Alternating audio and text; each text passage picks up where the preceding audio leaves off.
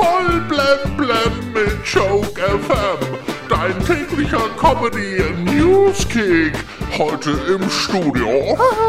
Big Bibi, Bundesgesundheitsminister Jens Spahn hat sich scharf gegen die Maskenattacke vom Koalitionspartner SPD gewehrt und fordert nun eine Entschuldigung. Und wenn er keine bekommt, dann will er alle, die böse zu ihm waren, an Mutti verpetzen. Alexander Zverev steht zum ersten Mal im Halbfinale der French Open. Er hat gestern sein Viertelfinale locker in drei kurzen Sätzen gewonnen. Drei schnelle Sätze oder wie Männer sagen, ein gutes Gespräch. Aktuell gibt es einen irren Börsenhype um die Aktien von windeln.de, wobei da natürlich die Gefahr besteht, dass es mit den Aktien genauso ist wie mit einer echten Windel. Für eine kurze Zeit sehen sie schön aus, aber irgendwann stinken sie nur noch und müssen entsorgt werden. Der französische Präsident Emmanuel Macron wollte auf eine Reise nach Südfrankreich ja ein paar Hände von Schaulustigen schütteln und da hat ihm ein Mann eine Ohrfeige verpasst.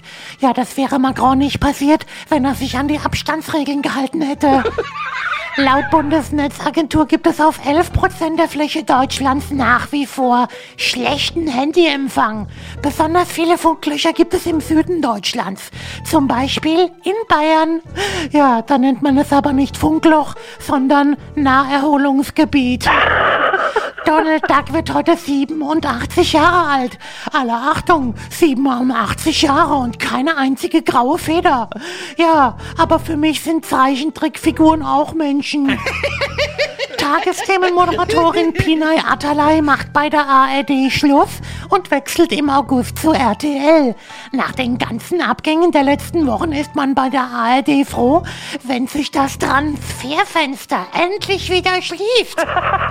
Arabella Kiesbauer kommt zurück ins deutsche Fernsehen. Das ist eine echte Sensation. Das wird das größte Comeback seit Jesus. Ja, und kommen wir noch zum Wetter. Bald kommt der Sommer.